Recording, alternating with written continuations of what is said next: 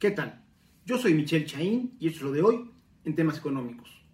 Y lo de hoy parece ser un vamos a complicarnos la vida diseñado por el gobierno federal. Y lo digo así porque este, en esta primera semana de febrero, el gobierno federal lanzó prácticamente al mismo tiempo iniciativas en dos temas que sabemos que son muy polémicos y donde me parece que la opinión de la gran mayoría de los involucrados se enfrenta, se confronta con la que tiene el gobierno federal. Vamos por partes. Por un lado, que este, digamos que es un vals ya muy bailado, este, este, están los temas de la famosa modificación a la ley de Banco de México. Esta que discutíamos desde diciembre del año pasado.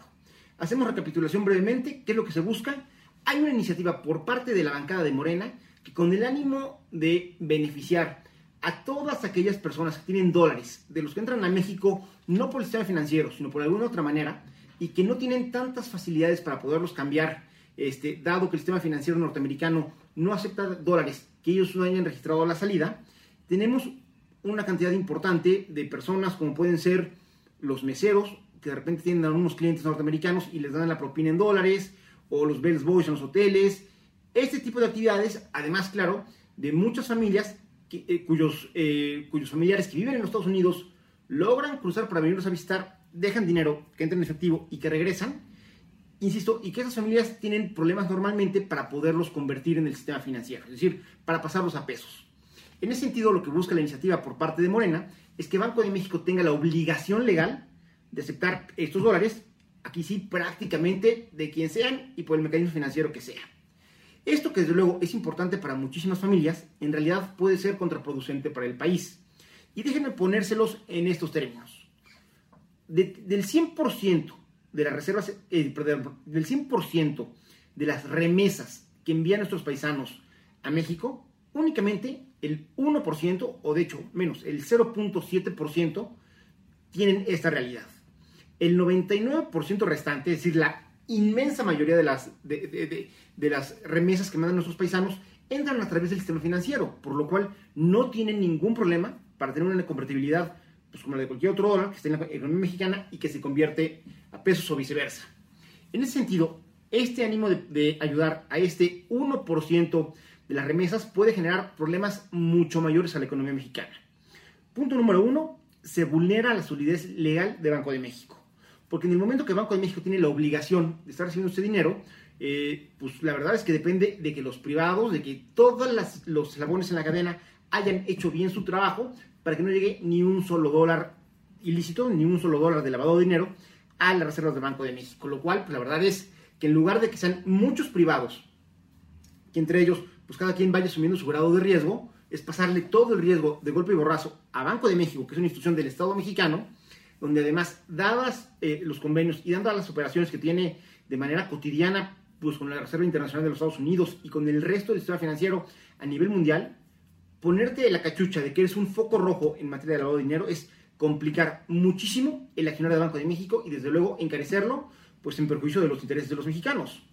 El segundo punto que es importante entender es que con esto de facto, de hecho, se está vulnerando la autonomía del Banco de México. Y eso es así porque entonces el Banco de México deja de tener total libertad para decidir el nivel de las reservas de reservas internacionales que debemos tener como país. Y es que hay que entender que las reservas internacionales no es tener tu dinero en el colchón. O sea, no es que México tenga sus ahorros y sea el gran cochinito que tiene Banco de México. No. Las reservas internacionales son un instrumento tanto de política monetaria como de política financiera.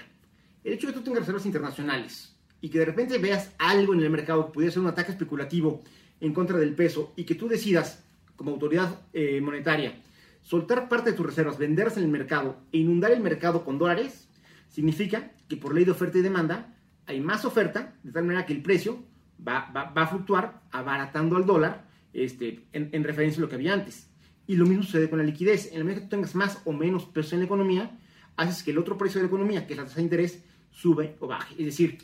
en la medida que se le imponga una restricción que le quite flexibilidad a Banco de México para determinar en función de variables como las que le estoy diciendo cuál es el nivel de reserva, entonces estamos vulnerando su capacidad de, de tomar decisiones autónomas sobre sus instrumentos. Y finalmente, con esto estamos complicando muchísimo la relación bilateral y la colaboración entre los Estados Unidos y México en materia tanto de lavado de dinero como de combate al crimen organizado. Ya el año pasado, el entonces Procurador General de los Estados Unidos había dicho y había lanzado un extrañamiento por escrito respecto a esta iniciativa legal por parte de México.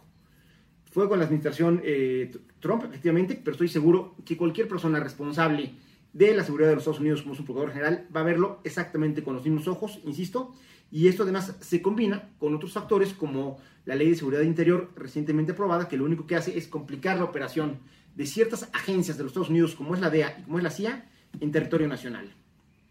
Y por otro lado, el otro tema muy polémico que el gobierno federal ha puesto en, digamos que en palestra en, esta, en, este inicio de febrero es el tema energético. Una vez más,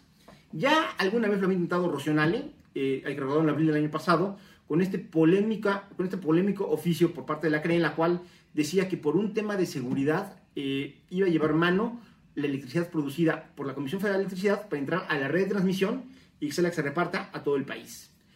Hay que recordar que actualmente tendría que ser en función de la economía, es decir, en función del precio, quién entra primero a la red de distribución y quién entra después. En ese sentido, los productores privados de electricidad, todas las granjas que vemos de energía eólica, la que se produce a través de la irrigación de rayos solares, o este, la fotovoltaica, perdón, o la eólica, que es la que se genera a través de la fuerza del viento, estas tecnologías han avanzado tanto que hoy por hoy son mucho más eficientes en costo que la energía eh, producida por Comisión Federal de Electricidad. Además de que resultan mucho más ecológicas y su impacto en el medio ambiente es menor. Esto que parecería tener todas las ventajas, lo que está haciendo efectivamente es que CFE, que además de producir es el dueño de toda la red de distribución, tenga problemas para ser competitivo.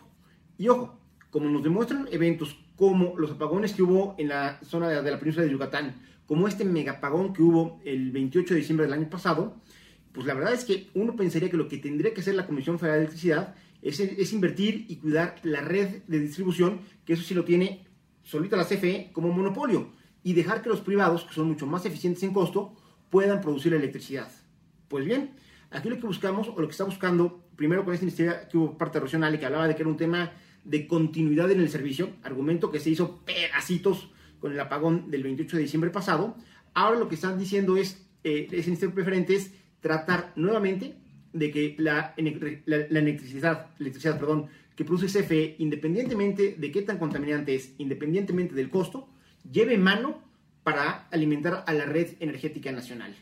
Y esto evidentemente pues, reduce de manera muy importante el mercado para todos los privados que ya llevan invertido poco más de 20 mil millones de dólares en generación de energía eléctrica en el país. Y aquí hay que tomar en cuenta que esto va más allá de que vamos a estar comprando electricidad a precios que no van a bajar por las propias ineficiencias que ya tienen esta tecnología por parte de CFE, pero más allá de eso, que estamos generando externalidades negativas vía la contaminación que se genera a través de las plantas, sobre todo las que dependen todavía de los hidrocarburos para poder generar electricidad, y donde además estamos por enésima vez lanzando la señal al mercado de que en México no respetamos las reglas del juego. Es decir, las propias reglas del juego que nosotros como mexicanos nos inventamos, que las abrimos al mundo y que ya con esas reglas del juego muchos mexicanos y muchos este, extranjeros están invirtiendo en México, en el momento que algo no le gusta al gobierno federal, dices, mi balón, me lo llevo y regreso uno de americano. Es decir, cambia las reglas, esto nos quita seriedad, nos quita solidez y profundiza la crisis de confianza que desde el 19 tenemos aquí en México y que es en realidad quien ha impedido que lleguen inversiones, que estas inversiones generen empleos formales como lo requiere el país, que esos empleos formales estén bien pagados, que puedan ir al mercado, que gasten y que vía el gasto se pueda reactivar la economía de manera natural. Eso es lo que no estamos teniendo y esta decisión por parte del gobierno federal me parece que abona a seguir generando desconfianza en los mercados, desconfianza en los inversionistas y en la medida que no tenemos su confianza, no tenemos inversiones y vuelvo a lo mismo, no tenemos su generación de empleos y tenemos más gente en México que es incapaz, no porque no quiera, sino porque no tiene con qué, de ir al mercado a gastar y reactivar la economía, que es lo que nos urge como país. Curiosamente, tanto en el caso de Banco de México como en la parte de CFE, si tú te pones a platicar con la mayor parte de los involucrados, no hay ganadores. Es decir, a nosotros como consumidores, en realidad no nos está impactando que la electricidad la, la genere o CFE o el de los privados, porque nosotros lo que queremos es un servicio mucho más barato, de mejor calidad, este, sin apagones y mucho más continuo. Y eso, insisto, es un tema que no se está discutiendo. Y lo mismo sucede en el caso de Banco de México. Lo que queremos es tener un sistema financiero que literalmente no haga ruido, que abone como tiene que abonar a la estabilidad del país vía proteger la capacidad de compra de los pesos que todos y cada uno de los mexicanos tenemos en la bolsa y no que estemos metidos en esta grilla donde lo único que estamos haciendo es por el 1%, insisto, del monto de las reservas, violentar y poner en riesgo y perder la robustez del resto del sistema financiero y empezar a minar la autonomía de Banco de México que tan importante ha sido para evitar que sigamos teniendo las crisis recurrentes que tuvimos en 76, en 82, en 88, hasta 94, que fueron crisis autogeneradas. Y en ese sentido podremos perder uno de los eslabones de, de estabilidad más importantes que tenemos como país. Y en el caso de la Comisión Federal de Electricidad y del sector energético, es quedarnos en el paradigma del siglo pasado de los hidrocarburos y dejar de ver y dejar de tener presente que de cara a los próximos 25 años, México tiene un potencial brutal en la generación de energías este, renovables, todo lo que tiene que ver con la irrigación solar, todo lo que tiene que ver con la fuerza del viento, todo lo que tiene que ver con nuestras mareas, la parte de la geotermia, todas estas alternativas para generar electricidad, que México podría ser una potencia a nivel mundial, estamos dejando de tomar el paradigma de, de lo que viene, donde México tiene mucho potencial, por no saber soltar y por no querer soltar el paradigma del siglo pasado que estaba amarrado sí o sí al tema de los hidrocarburos. El tiempo cambia, México cambia y si no entendemos el cambio, no nos va a esperar. Yo soy Michelle Chaín y eso es lo de hoy en temas económicos.